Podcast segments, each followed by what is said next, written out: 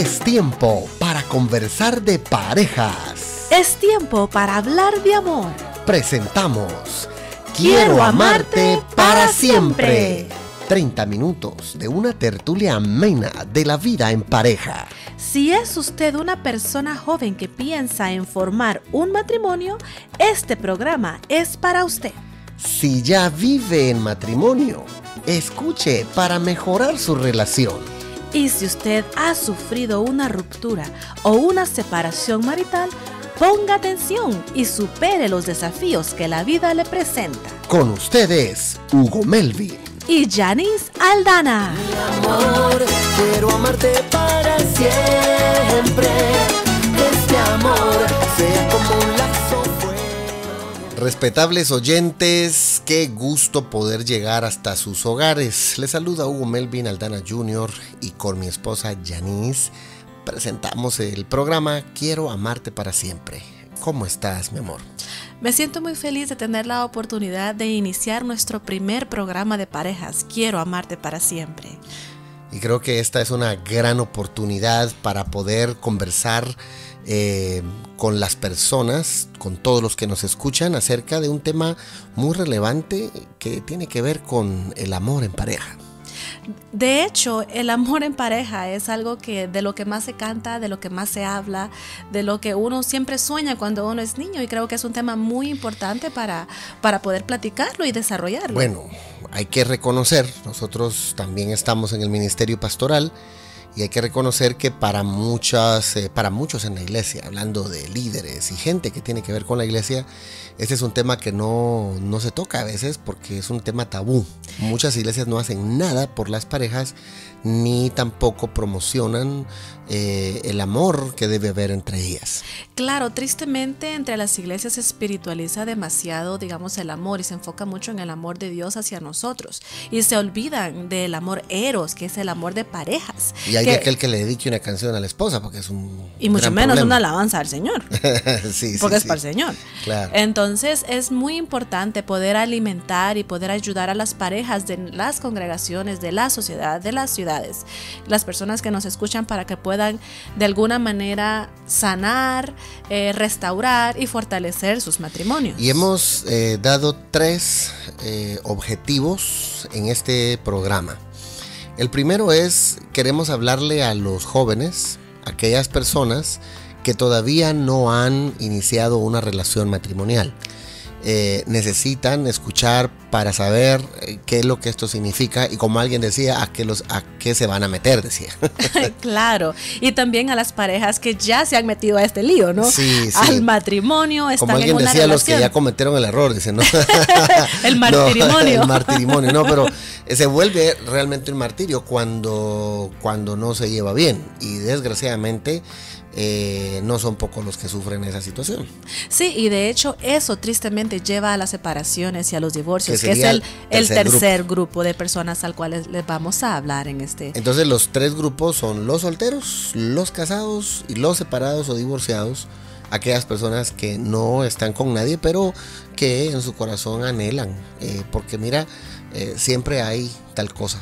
Eh, el deseo de vivir en pareja no es un asunto que lo decide X o Y persona, sino que es un valor que está dentro del ser humano, es un es parte de, de- de su, de su genética, diríamos. Un deseo de tener conexión con alguien, de vivir con alguien, de sentirse amado, de sentir que, que alguien lo comprende, que alguien le ama y sentirse valorado sobre todo. Exactamente, de hecho hemos sido creados por Dios para vivir en comunidad y la primera comunidad en la cual todo ser humano quiere vivir es en pareja, ¿verdad? En matrimonio para que luego de ahí pues venga una familia. Claro, y de esa manera pues poder impactar las siguientes generaciones, que ya vendrían los hijos, ¿no? Pero ahorita Así nos es. vamos a enfocar en los matrimonios. Matrimonios. Y, y bueno, también vamos a hablar de los hijos ahí de manera aleatoria.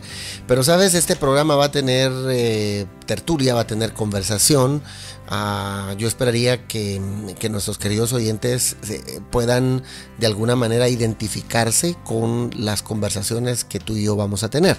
Y este programa surge porque hay necesidad, porque hay personas que nos han pedido que hagamos esto, no porque nosotros seamos la pareja perfecta, ni que seamos la gente que no comete errores o que no se ha equivocado en la vida, sino porque siempre sigue habiendo necesidad de conversar de estos temas y haga de cuenta que vamos en el auto o estamos solitos a la orilla de la playa o en cualquier parte conversando de estos temas y a veces uno necesita una formación adecuada para poderlo hacer.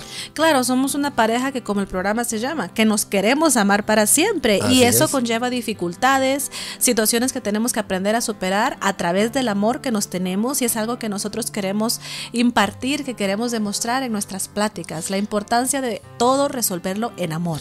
Y cuando eso no pasa, entonces es donde vienen los del tercer grupo, ¿verdad? Donde vienen las separaciones, vienen los divorcios y luego viene una crítica social y un montón de detalles que, que en su momento vamos a conversar. Pero este programa es de tertulia, es de conversación, pero también es de música. Y la canción que vamos a presentarles ahora mismo se llama Quiero amarte para siempre. Es la canción lema de este programa cantada por eh, su servidor y también por su servidora.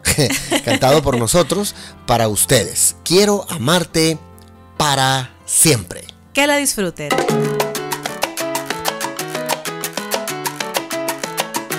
Con mi corazón quiero amarte.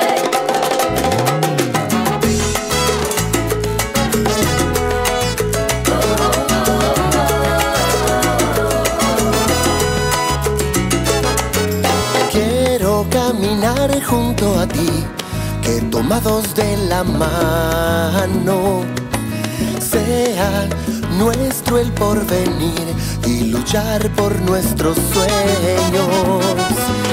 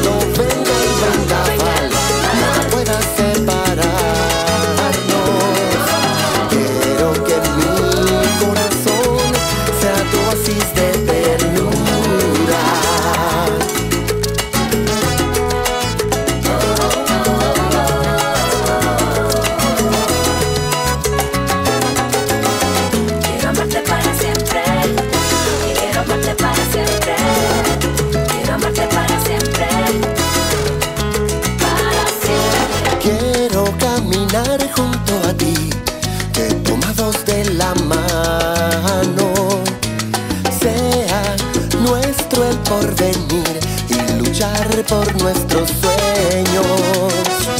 Quiero que mi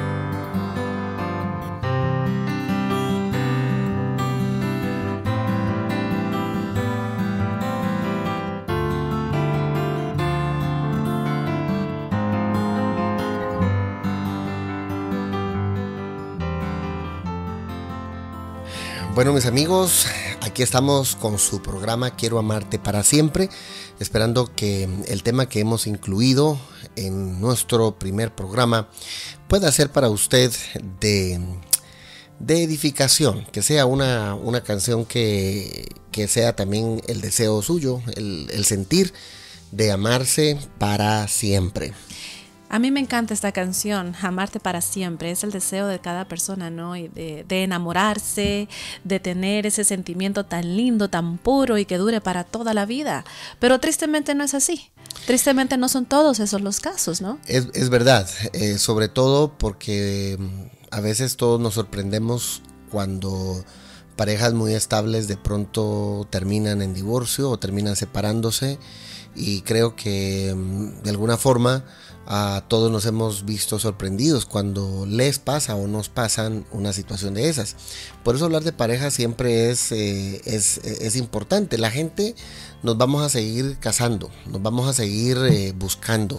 De hecho, eh, decíamos en el primer segmento, fíjate cómo Dios en su ser trino, Él vive en su, en su deidad y en su revelación como tres personas, vive en una, en una unidad perfecta. Un amor perfecto, una comunidad perfecta. Sí. Y de esa comunidad, Él pues la muestra a través también ya aquí en una pareja. Lo primero que Él hace es una pareja, hace el hombre, hace la mujer y, y busca que ellos vivan esa relación bonita que Dios en su ser vive. Claro, el amor, ¿no? El, el amor que, que, que se demuestra y que el Señor quiere que se desarrolle en Adán y Eva, en los primeros seres que, que el Señor forma. Y, y- Sea que estos sean eh, literales o, O fi- simbólicos. o- o figuras, pero Sí. ahí hay una primera pareja donde debe mostrarse ese cariño. Claro, y, y es importante saber que, que para poder desarrollar ese cariño, poder desarrollar una linda relación, cosa que todo lo, todas las parejas queremos, queremos desarrollar, es importante llegar a conocernos de una manera adecuada para poder llegar al matrimonio. Saber de qué contexto venimos, saber a conocer a las familias, cuáles son los valores, etcétera. Son cosas que tenemos que aprender a tomar en cuenta cuando uno elige a la pareja con la que uno va a ¿Sabes desarrollar que, su sabes matrimonio. que eso a veces lo oímos constantemente, pero poco se le pone atención. Sobre todo dentro del contexto de la iglesia, creo que si una persona que viene con un contexto o, o viene con, con detalles en su vida que no han sido resueltos, por ejemplo, eh, viene de un hogar disfuncional, la persona no solamente debe eh, aspirar a ser un hijo de Dios, a que Dios lo haya transformado, lo haya cambiado, sino también de someterse a una ayuda que le pueda orientar en su parte emocional. Claro, mi amor, ¿nos podrías definir qué es un hogar disfuncional? Bueno, un hogar disfuncional sencillamente es aquel que no funciona bien. ¿Verdad? Hay una relación saludable que debe existir entre el hombre y la mujer como matrimonio. Sí. Y cuando eso no ocurre, entonces van a influir negativamente en los hijos. Y valga decir, no existe tal cosa como un hogar 100% funcional. Pero sí los hogares saludables. Los hogares saludables, ¿verdad? Entonces debemos hacer esa aclaración porque no, no quiero tampoco que, que se, que se dé la idea como que un hogar funcional eh, es aquel donde no hay ningún error, donde no, donde no ocurre ninguna cosa negativa. No hay tal cosa como eso. Eh, todos los hogares, ¿cómo es que dice la frase? En, toda la- en todos los lugares se cuecen habas, algo así. Algo así. Algo Sí. así de las habas, ¿no? No sé. En todos los lugares se cuecen habas. Es decir, eh, o como decía la frase aquella triada que se volvió hasta una serie de televisión, hasta en las mejores familias. Sí, Es decir, sí. no existe una familia que uno diga, mira, esta sí es el modelo perfecto de lo que debe ser una, una familia funcional. Todas tienen sus detalles. Aún todas. lo vemos entre la palabra de Dios, ¿no? Tantas familias, bueno, la, la Biblia está escrita en familias, en comunidades, etcétera, pero tampoco se encuentra a una pareja perfecta, a un matrimonio perfecto. No, no quiero sonar a hereje, pero ni siquiera la de Jesús, ¿verdad? Porque, Sí. porque, porque Jesús vivió con su padrastro, ¿verdad? Claro. Eh, y ya lo miras ahí, miras a María y a, y a José buscando al, al niño a los 12 años que les había perdido. ¿Verdad? Tuvieron ellos también sus, sus, sus detalles, detalles, sus cosas. claro. Sus- los hermanos mismos de él no creían en él. Y bueno, eh, no vamos a usar el caso de él, pero, pero val- valga decir pues que la, la Biblia entera nos muestra la realidad de vivir en familia y, y y un detalle muy importante que, me, que me, me estás trayendo aquí es el hecho de que la Biblia está escrita en código de familia. Es de punta a punta familia. Desde el huerto del Edén Hasta las bodas del Cordero. Exactamente. Todo es familia. Eh, el primer capítulo, primero y segundo capítulo son trascendentales con, con Adán y Eva. Claro. Pero el inicio del pueblo de Israel es de trascendental en el 12 de Génesis, también llamando a Abraham y Sara, los patriarcas, etcétera. Y todo lo demás viene, las 12 tribus vienen de una familia. ¿Verdad? Y, y ahora pues eh, notamos que el Nuevo Testamento se va entonces a configurar también iniciando con una familia. Mira qué curioso. Qué el. Génesis empieza con una familia, también empieza el Nuevo Testamento con una familia. En el Antiguo Testamento la familia de Dios termina dispersa, en el Nuevo Testamento la familia de Dios termina unida. Que eso es la meta, ¿no? De que la familia, nuestras familias terminen unidas, que estemos unidas en Cristo, que estemos unidas en amor, que estemos unidas en un mismo sentir, que es buscar la felicidad, estar en armonía. Y, y ahí entramos, ¿verdad? Con otro término que, que, que, que es la felicidad. Claro. ¿verdad? Porque a veces uno cree que la felicidad es tener A o B o C, tener casa, carro, dinero, cosas. Y no digo que no forme parte, pero la felicidad tiene que ver con sentirse uno satisfecho. Claro, la felicidad yo creo que empieza en nuestro interior. Estar, como tú dijiste, estar satisfecho con lo que tenemos, por con quienes somos. Y fíjate, la Biblia dice eso, estar contentos con lo que tenemos ahora. No ser conformistas con lo que tenemos ahora, no, estar contentos con lo que tenemos ahora. Mi condición, la condición de hoy, Ya, sí. debo, ser- debo estar feliz. Debemos ser felices. Y, y también dice regocijaos.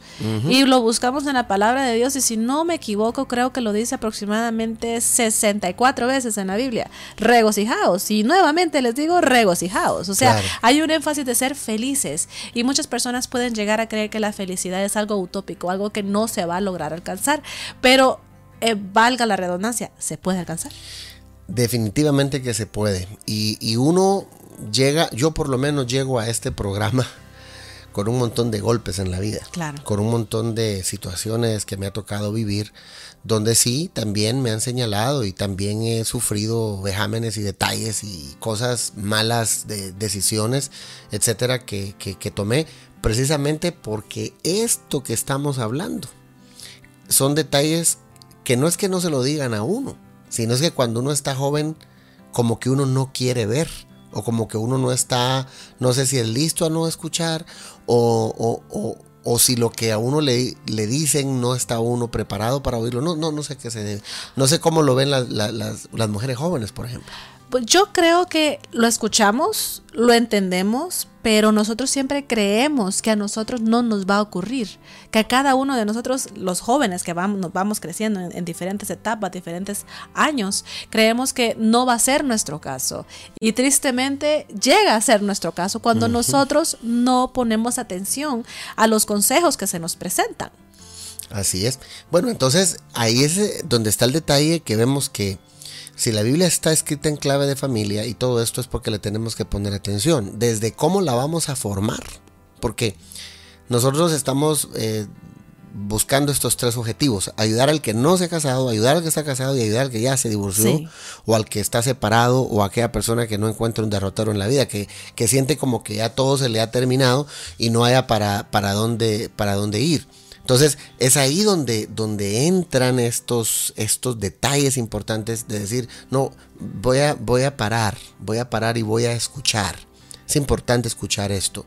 Eh, debo entender que para que yo pueda formar un, un- un buen hogar, tengo que tener algunos lineamientos. Si ya lo formé y estoy sufriendo, debo buscar corregirlos. Pero fíjate, se necesitan dos para corregir, porque dos firmaron, dos hicieron el pacto, dos se necesitan para arreglar una situación. De hecho, ese es un punto muy importante porque muchas veces se ve, aún en las iglesias, cuando vienen pareja, vienen personas y nos dicen, estoy pasando dificultades en mi matrimonio, pero solo se ve o a la esposa o a la esposo y es su cónyuge no está en el mismo sentir o no lo acepta o simplemente no quiere buscar ayuda. Se necesitan los dos, que los dos estén buscando de ayuda para que para poder resolver, para poder fortalecer el matrimonio, porque de nada sirve aconsejar a uno y la otra persona no está recibiendo consejo para poder ayudarse mutuamente. Es ahí donde eh, notamos también que, y esto es un consejo para todos los pastores, para todas las personas que trabajan con familias, con parejas.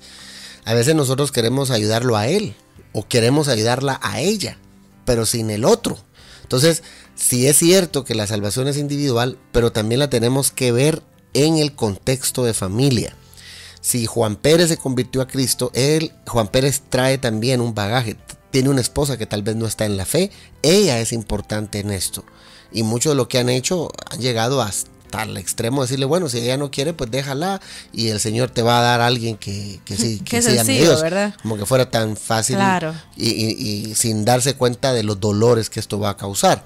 O también eh, cuando no cuando no, no queremos como iglesia como institución entrarle al tema de familia y tener un programa que forme a las familias. Esto es verdaderamente un, un- un problema yo diría mayor. Claro, porque las iglesias tienen que trabajar como un lugar terapéutico para las familias, porque no solamente es enfocarse en que, como tú dijiste, que Juan Pérez se convirtió y ahora qué pasó con la, con la esposa, qué pasó con los hijos, sino que enfocarse en que la familia completa sea la que busque a Dios y de la misma manera buscando al Señor puedan restaurar los matrimonios, restaurar las relaciones entre padres e hijos. Eso es muy importante. Totalmente de acuerdo con el punto.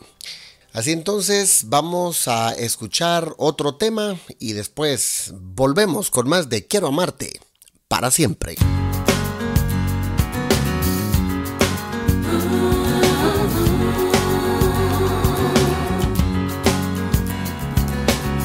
Se tornó dura para mí. El rumbo de mi camino un día lo perdí. De pronto estaba solo, después de tenerlo todo. Sin fuerzas ni esperanza me quedé. Fueron mis lágrimas, mi pan de día y de noche. A mi alrededor todo era un reproche. Jesús me rescató y mi corazón todo sano. Me dio nueva vida para volver a amar, volver a amar. Por ti mi corazón siente volar, volver a amar.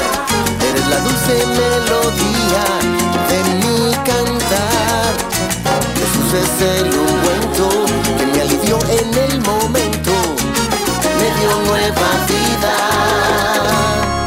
para poder amar. La vida se tornó dura para mí. El rumbo de mi camino un día lo perdí. De pronto estaba solo, después de tenerlo todo. Sin fuerzas ni esperanza me quedé. Lágrimas, mi pan de día y de noche. A mi alrededor todo era un reproche. Jesús me rescató y mi corazón todo sano. Me dio nueva vida para volver a amar, volver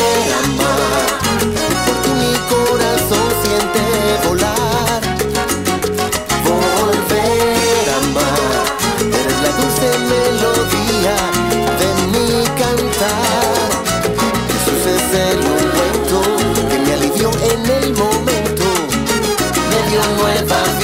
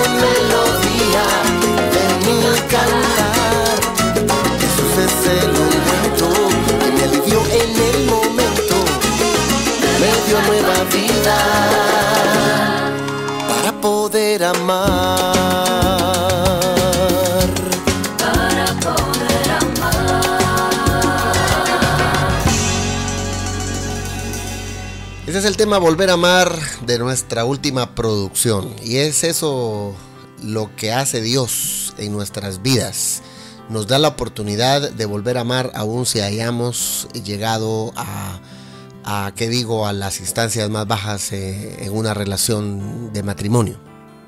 Claro, esos son los momentos tristes, ¿no? Pero gracias a Dios tenemos la oportunidad de reinventarnos, tenemos la oportunidad de, de poder encontrar el amor nuevamente y ser felices. Y es en el Señor eh, que lo podemos lograr. Él es el que trae el bálsamo al corazón y al aplicarlo, todas las personas podemos levantarnos y seguir adelante.